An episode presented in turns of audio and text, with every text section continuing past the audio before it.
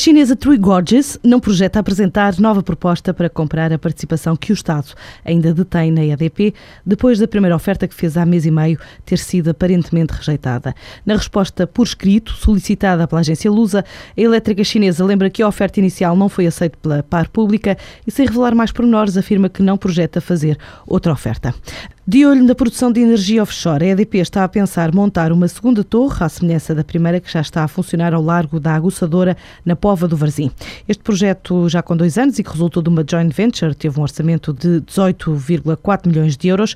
Agora a companhia pondera criar uma torre com materiais mais rentáveis e maior. Assim revelou hoje Jorge Cruz Moraes, o presidente da EDP Internacional. A segunda torre que estamos neste momento a pensar será já com uma tecnologia que irá permitir ter preços já relativamente competitivos e o objetivo é que sejam, pelos dois, conjunto de dois efeitos, diluição de preços devido à escala e, segundo, porque o vento em, em, no mar é cerca de. Em terra, normalmente temos 2.500 horas de utilização, 2.300, 2.500 horas nos sítios muito bons. No mar pode-se ter 3.000, 3.500, ou seja, mais cerca de 30%. Portanto, temos aqui um enorme potencial. Jorge Cruz Moraes considera ainda que este tipo de projeto pode desenvolver um cluster que reúna várias empresas de diferentes setores de atividade. Podemos criar um cluster também de, de indústria nacional em torno destes projetos. É por isso é que eu acho que vale a pena investir na investigação nestes projetos como estamos a fazer.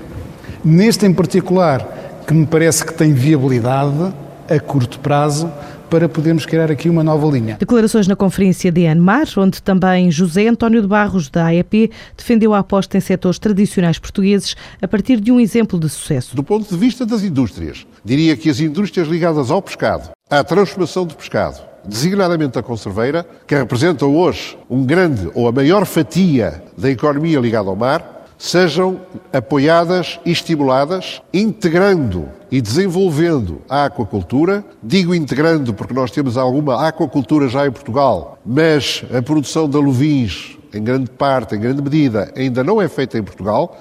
Era importante esta integração, irmos buscar todo o valor acrescentado e desenvolver também o setor das pescas. A indústria conserveira, dada assim como exemplo de sucesso da economia portuguesa.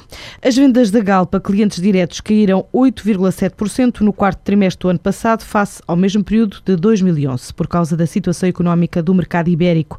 Assim justifica a empresa em comunicado à CMVM, onde adianta ter vendido 2,4 milhões de toneladas de combustíveis, o que também representa uma descida em relação aos valores do terceiro trimestre. Já as exportações diminuíram 4,8% face aos meses de outubro a dezembro, de 2011 por causa da menor exportação de gasolina e de fuel. O documento de estimativas da petrolífera antecede a apresentação de resultados marcada para 11 de fevereiro, indica ainda uma redução de 10,4% do crudo processado, o que se justifica pelas paragens registadas nas refinarias da empresa. Apesar das quedas na refinação e distribuição, a Galp registrou um aumento da produção de 8,5%, passando para os 17,7 mil barris de petróleo por dia.